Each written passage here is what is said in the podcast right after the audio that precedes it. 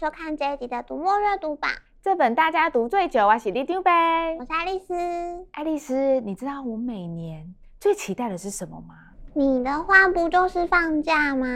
哎、欸，你有没有良心啊？讲的我好像很不认真工作一样。我只是说实话而已啊。好啦，不然上班那么累，你多吃一点好了。哎呀，想不到这个吉普力大喜力大赛，你居然也有 follow。但不得不说，宫崎骏大师实在是太疗愈了。那你知道宫崎骏曾经说过，有一个人是始终在他前面引导着方向的吗？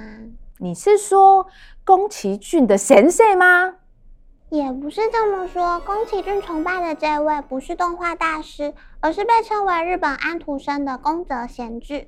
他一生中创作了很多短篇童话、诗集和词曲，启发了无数的创作者。像我们读者很爱的《蜜蜂与远雷》，作者恩田路中宫泽贤治的诗集《春雨修罗》当做钢琴大赛的虚构指定曲。其他像是《银河铁道之夜》和这次榜上的要求特别多的餐厅都是经典作品。值得一提的是，要求特别多的餐厅收录了短篇《巷子与山猫》，这是宫崎骏《龙猫》的灵感来源哦。这只山猫会写明信片，还会送黄金橡子当做谢礼，而且它还有自己的马车夫哎！哇，就像哆哆隆哆哆隆这样吗？听起来太可爱了吧！嗯，龙猫是很可爱，但你的歌声有点可怕。像这种简单好读的童话集，最适合你入门了。当然啦，孩子的学习不能等，要读书当然就要从最经典的开始读。那你怎么没有参加我们前阵子的经典阅读马拉松？里面也有超多经典书籍的。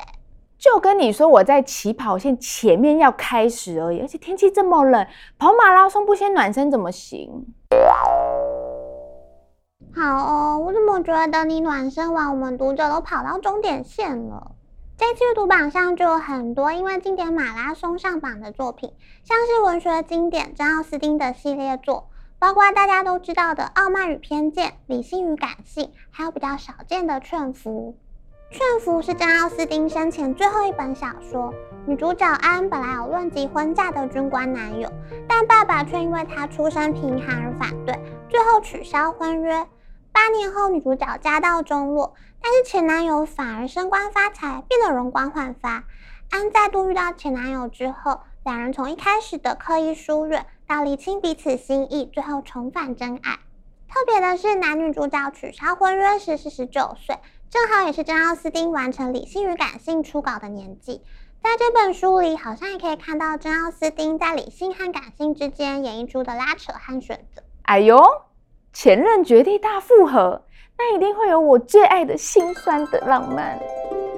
其实不止情感纠葛，和书名《劝服》一样，在这本书里，我们可以看到女主角从被爸爸劝服取消婚约，到劝服自己回归心意的转折和成长。嗯，一段爱与成长的故事，果然是文学经典。除了文学经典。这次的马拉松书单也有像是《象与骑象人》这本心理学的经典。骑大象？不是啊，我是觉得哈，大家要有爱心，为什么要逼大象载你呢？《象与骑象人》只是作者在比喻我们的心理状态啦。大象是偏向情绪化的部分，而骑象人则是偏向冷静分析。我们要做的事，就是在这两种心理状态中取得平衡，才可以前往想去的地方。作者乔纳森·海德是心理学家，专门研究如何幸福的正向心理学，甚至被称为二十一世纪最不该被忽视的心理学家。这么厉害，那他还有出其他的书吗？这位作者的另一本书《好人总是自以为是》，之前在我们站上有一日优惠活动，表现也相当亮眼。这本书讲的是人怎么做到的判断。为什么我们会觉得除了自己以外的人都像是伪君子？哎、欸，我就不会这么想哎、欸。像我是为民服务的正人君子，这勉强说得过去。你呢？说你是伪君子，就觉得很奇怪啊。你只不过是一片小绿叶。像你这样自我感觉良好，就是书里说的自以为是吗？你才自以为是嘞！你每次都希望别人认同你是少女，又不喜欢跟人起冲突。这种人格特质就是情绪勒索里面说的，很容易被别人控制的类型哎，怎么可能？我没控制人就已经很不错了。形象形象。真的吗？这个太可怕了。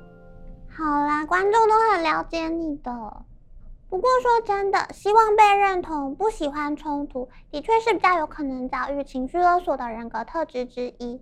这次榜上的经典书《情绪勒索》畅销二十年，就能读到现代人际关系在处理上常面对的两难，以及该怎么调试心态处理这种人际的困境。嗯，人际关系的困境，这我就真的比较陌生，毕竟我人见人爱啊。好哦，你看，像你这么敷衍，我也是都很 OK 的哦。这次阅读榜上除了文学、心理学经典，还有勒圭恩的《地海》系列。这系列和《魔戒》、《纳尼亚》并列为奇幻经典作品。故事建构在架空的地海世界，写的是主角从牧童到进入巫师学院，成为地海大师一路上的故事。哦，那不就跟《哈利波特》一样，进入霍格华兹的世界？地海的其中一位推荐者就说，一样是写巫师、法术、人性。读《哈利波特》是知其然，读《地海》则是知其所以然。在故事情节之外，还有许多哲学体悟。但如果你喜欢读哈利的故事，这次榜上还有另外一位哈利哦。哦，哈利是什么菜奇阿名吗？这么容易就碰到？这个哈利是北欧犯罪天王尤纳斯伯笔下的经典人物。三十二岁的他虽然是警察，却因为酒驾，在追捕嫌犯的过程中害死同事，也波及无辜，是警局里的头痛人物。这次榜上的蝙蝠就是以哈利为主角，一系列犯罪推理中的第一本。从一起强暴谋杀案开始，看这位人生失败组的警察怎么找真相。哇，人生失败组的酗酒警探，好有亲切感哦。其实作者尤奈斯伯本人的故事一开始有点像人生失败组。他从小就喜欢讲鬼故事吓朋友，高中时为了加入国家足球联盟而翘课。但因为膝盖受伤，没有办法完成梦想，因为没念书进不了大学，最后只好去从军，在军营里苦读，才重新考上大学。毕业后，他在金融圈工作，还跟朋友合组乐团，成为摇滚巨星。他开始写作，纯粹是因为有出版社建议他写一本和乐团巡回有关的书，没想到他却写出了第一本小说《蝙蝠》。你看，写书就是要有这种神奇的机遇啊！我只是时候未到了。这次的阅读榜有宫崎骏大师也推荐的童话、文学、心理学经典、奇幻世界的哲学，还有人生失败主找真相的故事。大家赶快来追一下阅读进度吧！除了试读买书，也别忘了按赞、分享、订阅我们的频道哦。那么，读墨阅读榜这本大家读最久，我们下次见，拜拜。宫